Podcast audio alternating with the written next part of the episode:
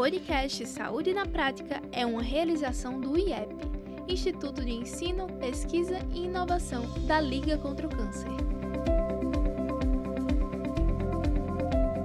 Olá, sejam bem-vindos a mais um episódio do Saúde na Prática. Meu nome é Francisco Hiroshima, médico oftalmologista e gerente de inovação do Instituto de Ensino, Pesquisa e Inovação da Liga contra o Câncer.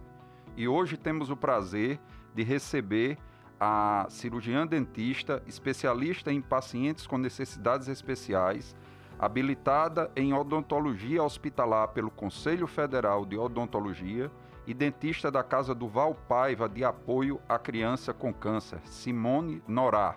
Bem-vindo, Simone. Bom dia, doutor Hiroshima, a todos os ouvintes e agradecer o convite de estar aqui participando com vocês desse podcast, com o maior prazer.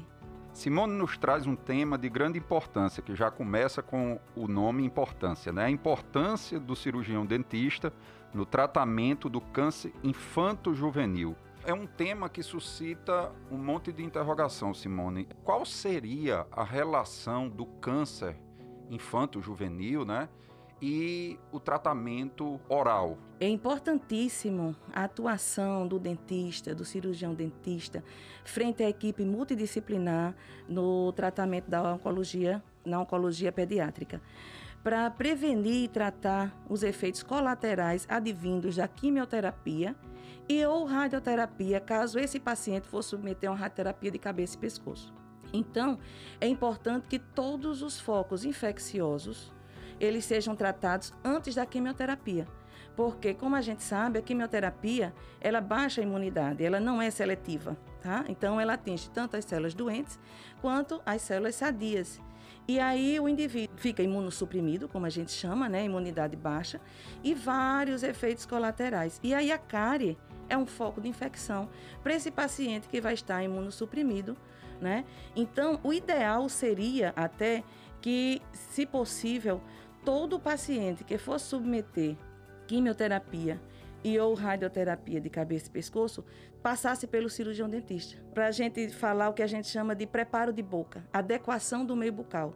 E ele iniciar. Mas nem sempre isso é possível, como nos casos de leucemia, que é o câncer infanto-juvenil mais comum. Então, pelo que você está falando, como nas outras áreas também da área da saúde, quando você vai entrar com um tratamento quimioterápico, você tem que afastar qualquer risco de infecção porque você vai reduzir as defesas do paciente e você pode eclodir alguma infecção que esteja latente. Então, teoricamente, como você bem falou, todo paciente infanto-juvenil que tenha firmado o diagnóstico de câncer e que vá se iniciar um tratamento quimioterápico, então radioterápico do segmento cefálico, ou seja, da cabeça, o ideal é que ele tenha que passar por uma triagem odontológica, é isso?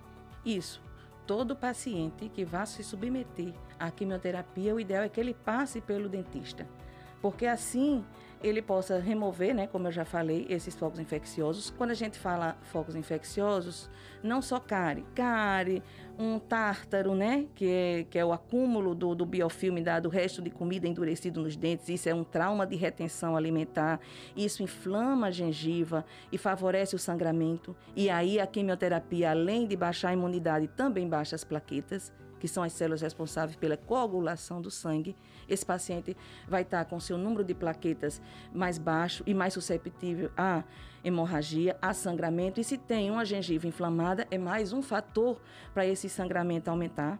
É, dentes fraturados que não tenham condições, né, com a cárie avançada, que não tenham condições de se manter na cavidade oral, principalmente os pacientes que vão submeter a radioterapia de cabeça e pescoço por conta da osteoradionecrose. Então, assim, paciente ele está com aquele com o dente que não tem condições de se manter, não tem tempo para fazer o canal, não tem tempo para posteriormente pôr uma coroa. Então, a gente visa, em primeiro lugar, a vida do paciente. E a gente diz que depois nós aí reabilitamos esse paciente, se preciso for, mas no momento o ideal é, antes da quimioterapia e radioterapia, remover todos os focos infecciosos, tá? E também, doutor Hiroshima, importantíssimo, que a gente vai até falar mais adiante, não só esse preparo de boca antes da radioterapia, como também a prevenção com o laser. E aí, mais adiante, o senhor vai. Vamos abordar isso também. Então, pelo que eu estou percebendo, uma grande importância dessa triagem prévia é até se antecipar a futuros problemas que possam ocorrer durante o tratamento quimioterápico. Então, por exemplo, se eu for ter que fazer alguma intervenção cirúrgica pós-quimioterapia, eu posso ter grandes hemorragias devido à plaquetopenia. Não é isso? Então, se eu fizer isso antes do tratamento, eu posso evitar uma complicação durante esse tratamento. Sim, e no momento em que esse tratamento não acontece, antes, o paciente numa cárie profunda, ele pode ter um abscesso e via dente ter uma infecção generalizada e morrer por conta disso. E a óbito por conta disso, tá? Então o dentista está lá, no caso na odontologia hospitalar, junto à equipe multiprofissional, toda a equipe médica, planejando esse tratamento odontológico junto a essa equipe médica. Então o paciente, ele fechou o diagnóstico, tem preparo de boca para fazer, tem focos de infecção. Então, você vai planejar com a equipe médica mediante o protocolo de quimioterapia ou radioterapia, né? Porque as modalidades terapêuticas, quimioterapia, radioterapia, cirurgia, transplante de medula óssea, muitas vezes isoladas ou associadas. Muitas vezes o paciente ele faz a quimioterapia para diminuir tumoração e depois uma cirurgia. Então, ou muitas vezes ele já vai para uma rádio então, é a importância desse dentista para ele planejar junto à equipe médica o preparo de boca, o tratamento odontológico prévio, né? Vamos dizer assim. E até porque eu estava lembrando aqui, é bom a gente destacar isso, que a cavidade oral, toda a drenagem venosa dela vai para o coração, né? E a gente sabe de risco de endocardite em, em, em pacientes com malformações cardiovasculares, né? Então, assim, até para isso tem que se antecipar para esse paciente mais na frente não ter uma infecção com um, um, dano maior, né? Sim, sim, isso mesmo. E também das, no caso das pneumonias na, nasocomial, né? Nosocomial, como a gente chama também.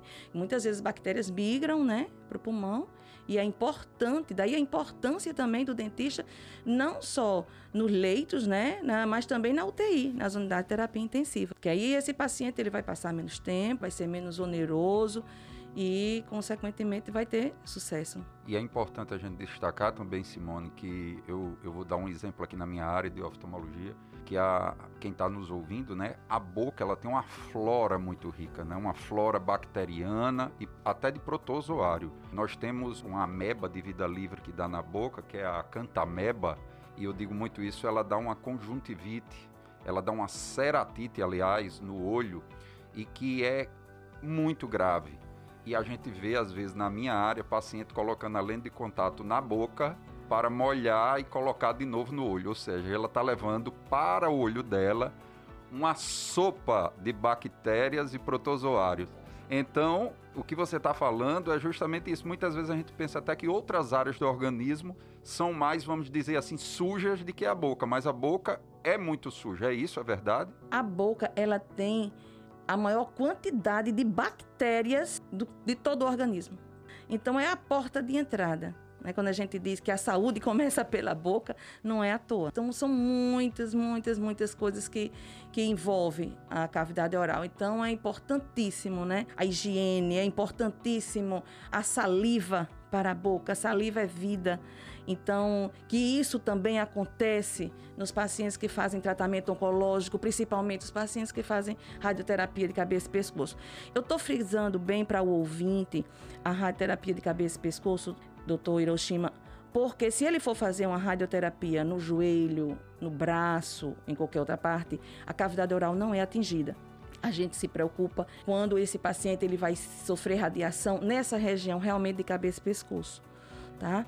Então aí é que a cavidade oral entra no campo de radiação. Quais são as neoplasias que mais são tratadas, como você falou, no segmento de cabeça e pescoço com radioterapia? Temos meduloblastoma, nós temos os, os tumores, os linfomas, tá? os linfomas de Burkitt, nós temos os rabdomiosarcomas, essas partes dos sarcomas, partes moles. Então, esses são tumores que cavidade oral entra no campo de radiação. Retinoblastoma. Retinoblastoma. Retinoblastoma é? entra também. Muito bem. Puxando um pouquinho para a minha área.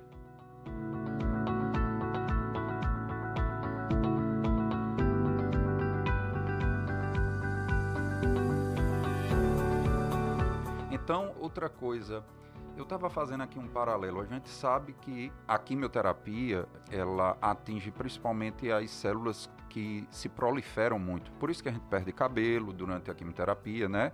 E também atinge pele, que também se prolifera muito, tem um turnover muito grande, como também a mucosa intestinal. E a mucosa intestinal ela se continua com a mucosa oral.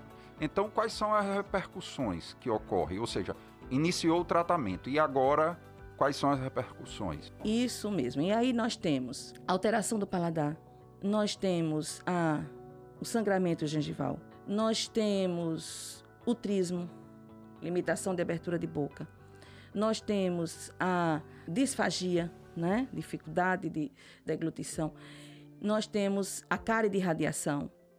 Então, assim, são várias alterações, mas a principal é a mucosite. Então, assim, a cavidade oral, como o senhor bem falou, está sempre em renovação celular, assim como as células do couro cabeludo, certo?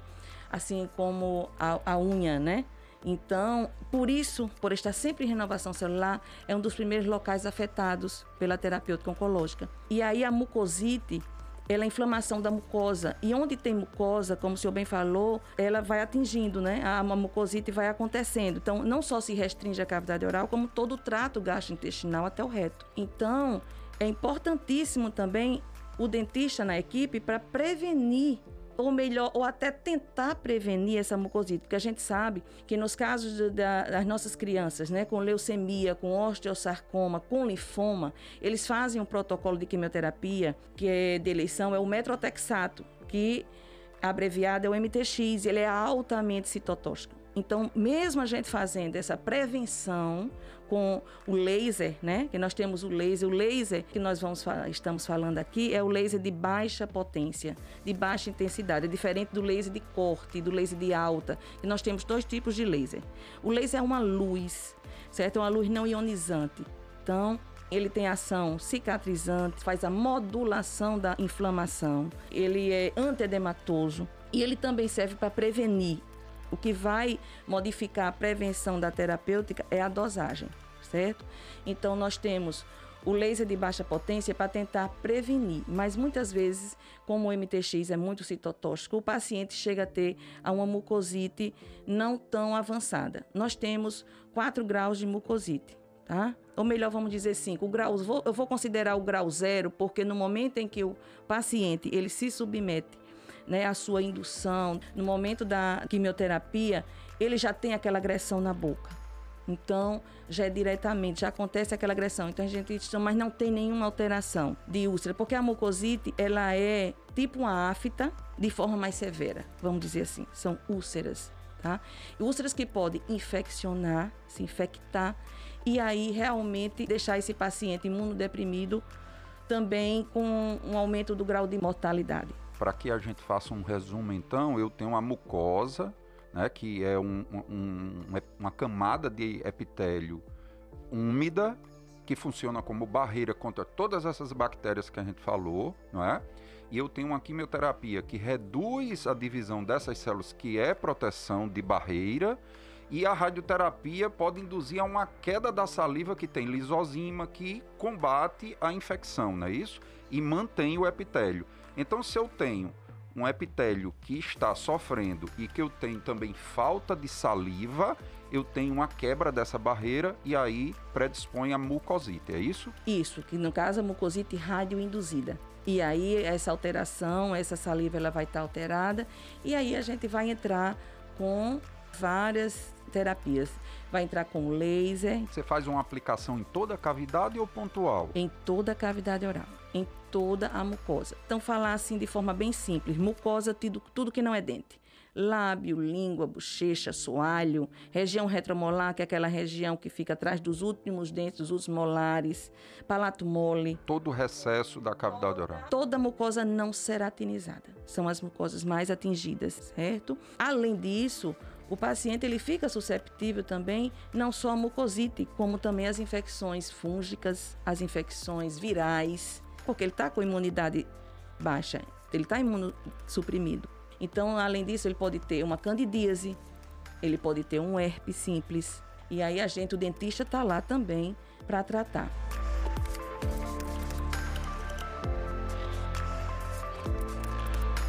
Tratamentos em casa por exemplo, o paciente está fazendo quimioterapia, radioterapia, atinge o segmento cefálico, provavelmente a cavidade oral. O que é que vocês recomendam para em casa? Eles têm que fazer uma asepsia melhor? Eles têm algum repositor de saliva? Alguma coisa? Muito bom, muito bom, Hiroshima. Então, em casa, então nós prescrevemos para ele lubrificante labial, lubrificante oral, tá? Escovas macias especiais nós temos para esse público. Pastas, cremes dentais sem o lauril sulfato de sódio. O lauril sulfato de sódio é aquele produto que tem nas pastas que faz a espuma e que arde. Então nós temos uma gama, gente dá todas as, as alternativas de cremes dentais para ele, alternativa de escovas dentais. A vitamina E, que também é muito importante para lubrificar. Os substitutos salivares. E se hidratar bastante. Quais são os que tem hoje no mercado de substitutos salivares? Então, nós temos o Kim, a Kimdrate em gel, em spray, que é muito bom. Nós temos acessível nas nossas drogarias aqui. Nós temos também uma relação de lubrificantes, de produtos para tanto manipulado Era também. isso que eu ia perguntar, se tinha algum manipulado. Tem manipulado também, a gente pode. E é acessível? É acessível para a população. Então nós já temos em algumas farmácias de manipulação. Vocês chegam a fazer alguma medicação para induzir a salivação ou não? Porque a gente tem o olho seco, né? Na, na, na oftalmologia a gente usa às vezes algumas medicações para induzir a produção mas vocês usariam alguma coisa ou não? Geralmente é um repositor. É, a gente usa né, a saliva e usamos também, tem uns hiperboloides que, né, que o paciente pode mastigar e aí para estimular, estimular, estimular essa saliva. Nos pacientes a gente também é, recomenda alguns chicletes sem açúcar, cítrico, né, de limão, isso também pode estimular. E assim, e medicação, né, é, alopatia, eu não tenho costume de, de usar. Interessante você dizer chiclete cítrico de limão. Você sabe que o saxofonista ele não consegue tocar se você chupar um limão na frente dele, né? Em algumas festas de Big Band, o pessoal ia com o limão dentro do bolso para pingar na boca e o saxofonista da banda não conseguia tocar porque salivava. Então, interessante você dizer que é de limão, né? Porque estimula realmente, né? E estimula sem açúcar, né? Sem Deixar açúcar. bem claro, sem açúcar.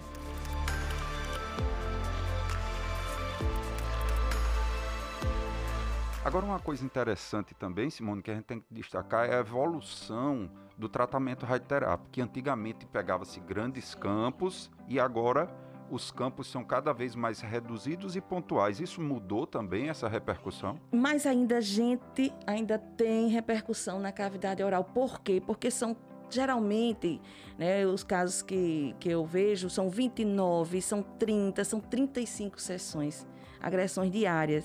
Então, essa prevenção com laser a gente faz desde a primeira, precisa que aconteça a agressão. Essa célula primeiro ela seja sofrida para poder começar a prevenção.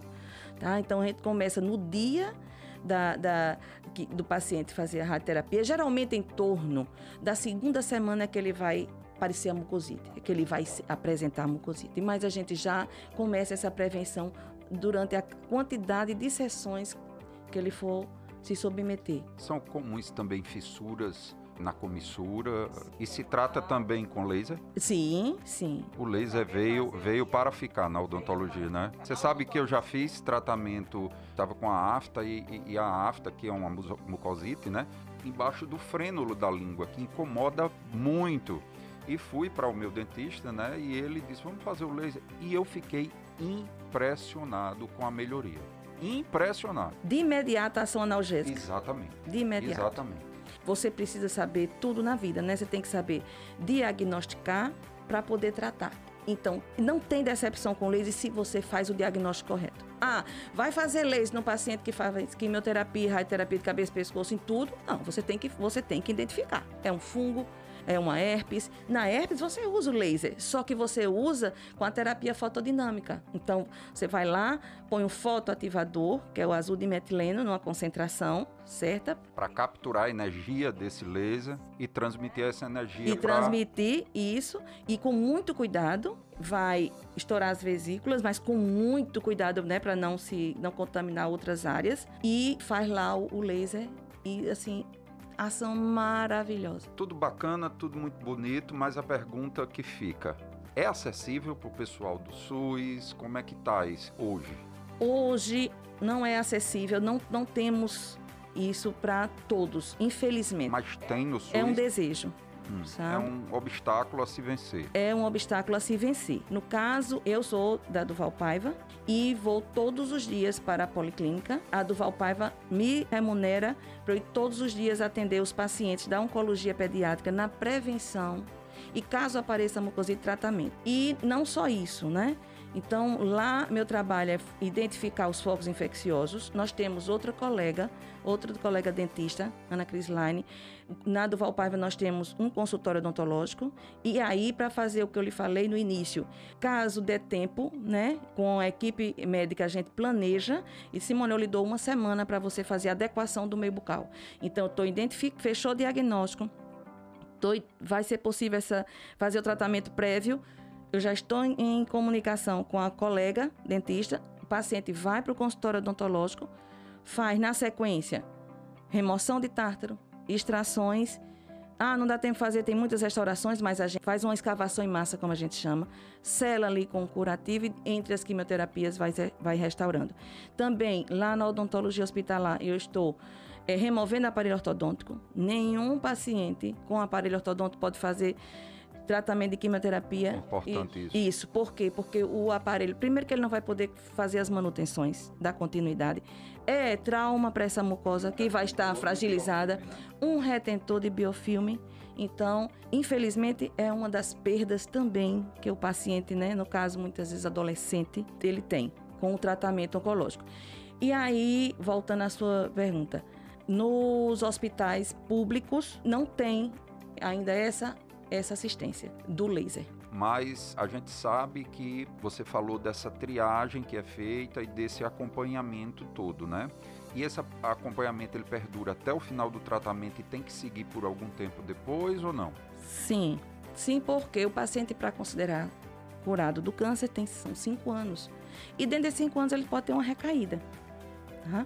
Então, nós fazemos esse acompanhamento na Duval Paiva desde que ele fecha o diagnóstico e até que a médica dê a alta dele dos cinco anos. E as revisões odontológicas. Que tem que ser para qualquer pessoa, independente, né? Eu vou puxar a sardinha aqui, que eu sou funcionária da Duval. Eu acho um trabalho muito legal porque são pessoas carentes e são pessoas que têm acesso, né? O senhor falou, do SUS não tem, agora eu volto, tem. Através da Duval Paiva.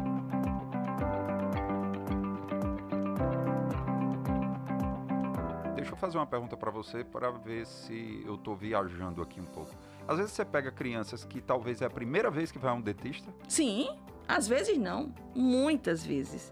Apesar dos programas de saúde da família, de PSF, mas são famílias numerosas, moram em sítios distantes. Inclusive, nós temos um trabalho de rádio também lá na do Valpaiva, tem as entrevistas para as rádios dos interiores para que os pais sejam alertados dos principais sinais e sintomas e trazer essa criança mais cedo. Que eu acho que tudo parte do diagnóstico precoce seja no câncer infanto-juvenil, seja no câncer do adulto, do diagnóstico precoce. Nós não podemos fazer na oncologia pediátrica a prevenção, como um, o câncer do adulto, uma prevenção de câncer de colo de útero, de laringe, porque são fatores ambientais, é o fumo, é o álcool, é, é o preventivo. Mas na criança, nós não podemos, nós não temos essa capacidade, mas a gente pode fazer um Aí diagnóstico os precoce. Pais para os primeiros sintomas, né? E sinais e sintomas. A mãe que está dando banho no seu filho, ela sente aquela barriguinha mais endurecida, ela sente um, um carocinho. Então, suspeitar. A mesma coisa para o cirurgião dentista no câncer de cavidade oral. Ele não é obrigado, ele não é estomatologista, não é patologista, mas ele é obrigado a suspeitar e aí é, encaminhar esse paciente. Muitas vezes, também no câncer infanto-juvenil, essa criança ela tá com a cavidade oral adequada, sem foco de infecção, sem cárie, é uma higiene boa, mas essa criança ela tem uma gengiva hiperplasiada, edemaciada, ela tem um sangramento gengival sem motivo, porque não tem um biofilme ali, não tem nada que justifique mas associado a uma boa anamnese. Então, essa paciente, essa criança tem manchas no corpo, Essa criança ela está ficando sub, subfebril no final do dia. Né? Você pode suspeitar que essa criança possa ter um infiltrado leucêmico na gengiva e aí já encaminhar para um centro especializado. Exato. Então a boca não é só dente, a boca vai além dos dentes. Inclusive, temos suspeitas de conjuntivite, o paciente chega ao nosso consultório e é um infiltrado leucêmico na conjuntiva. Quando a gente faz a biópsia, o diagnóstico ou é linfoma ou, ou outra doença proliferativa. Mas uma coisa importante aí que você falou, a, a, gente sabe que o nosso sistema vem lutando há décadas para tentar dar uma assistência infrutíferamente. Mas a gente sabe que agora a saúde ela tem que ultrapassar as paredes dos consultórios e isso parte pela educação, né? E por que eu estou dizendo isso? Porque a gente está criando um programa de orientação à população nos salões de beleza e nas barbearias. E por que eu estou dizendo isso? Porque tem vários trabalhos que mostram que a prevenção do câncer pode passar por isso. É perene, é constante, porque você corta o cabelo frequentemente, tem em qualquer bairro, tem em qualquer cidade, tem em qualquer estado não é isso? E a pergunta que eu digo: quem é que você deixa pegar no seu cabelo, alisar seu pescoço, sendo um estranho? O seu cabeleireiro. Quem é que eu deixo colocar uma lâmina no meu pescoço? O meu barbeiro. Então existe um link muito forte, uma ligação muito forte entre o cabeleireiro e o barbeiro. E eu vou dar alguns exemplos aqui. Tem um filho de um médico que teve o diagnóstico de linfoma dado pelo barbeiro, que foi passar a navalha no pescoço e viu um nódulo e palpou e viu linfonodos no pescoço. Então, olhe, isso é um fato importante. E outro que eu gosto de também exemplificar é uma acadêmica de medicina que foi cortar o cabelo e a cabeleireira disse: olha, tem um, um sinal estranho na sua cabeça. Não é bom você dar uma olhada? E ela foi a um dermatologista, fez a biópsia e era um pré-neoplásico. Então, assim, a gente vê que esse pessoal tem uma, vamos dizer assim, uma penetração no ramo da saúde muito grande que está sendo desperdiçado, que é o contato direto com o paciente e íntimo é, na sua higiene pessoal e na capacidade de poder detectar sinais, né? E doutor Hiroshima trazendo para um pediatria os professores, os professores. A Valpaiva mandou fazer 50 mil cartilhas, entendeu? Cartilhas para distribuir para esses professores. Por quê? As crianças passam muito tempo na escola. Agora está no sistema híbrido. Mas assim, né, a criança ela está sentindo aquela dor de cabeça, aquela cefaleia matinal, pode ser um tumor de repente cerebral, aquela criança que tem aquele jato matinal de vômito, criança que está com desequilíbrio, ataxia. Então tudo isso pode ser visto, né, pelo professor. Então é Exato. é importantíssimo. E, então assim, a gente vê que tudo passa pela educação também e não é incomum você falou aí das cartilhas, isso é muito importante, que às vezes a gente tem famílias tão carentes que a criança é o único que sabe ler e escrever em casa. E às vezes ele passa a ensinar os pais. Então ele, ele é, vamos dizer, o mensageiro do que a gente quer mandar. E você estava falando uma coisa interessante aí. Eu sou oftalmologista, um dos maiores triadores para mim são as professoras. Então chega muita criança para mim com diagnóstico de hiperativo, deficiência de aprendizado e o menino precisa de óculos. Então ele tem aversão porque ele não enxerga, né? Só que ele não sabe verbalizar isso.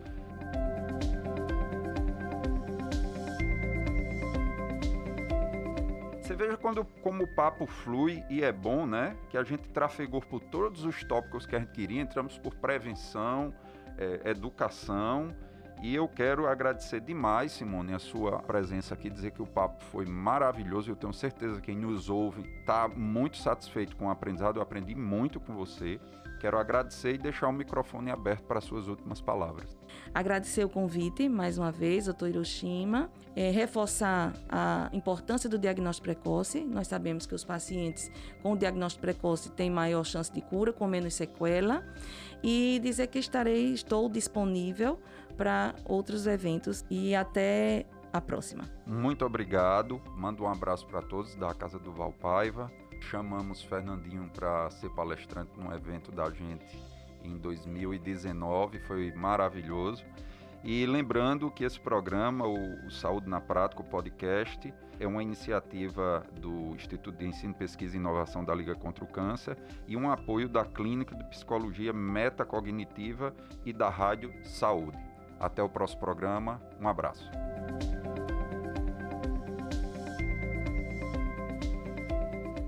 Esse podcast é produzido pelo IEP, o Instituto de Ensino, Pesquisa e Inovação da Liga contra o Câncer, que é referência no estado do Rio Grande do Norte, além de ofertar cursos de capacitação, pós-graduação e cursos livres, oferece ainda visitas técnicas, estágios curriculares e programas de residência. Sem falar na área da pesquisa, formada por uma equipe multidisciplinar dedicada à investigação na área oncológica. Temos ainda a inovação que tem como objetivo fomentar ideias, resolver problemas e impulsionar processos, além de promover a formação e capacitação de novos empreendedores. Para mais informações, acesse o site instituto.ligacontrocâncer.com.br.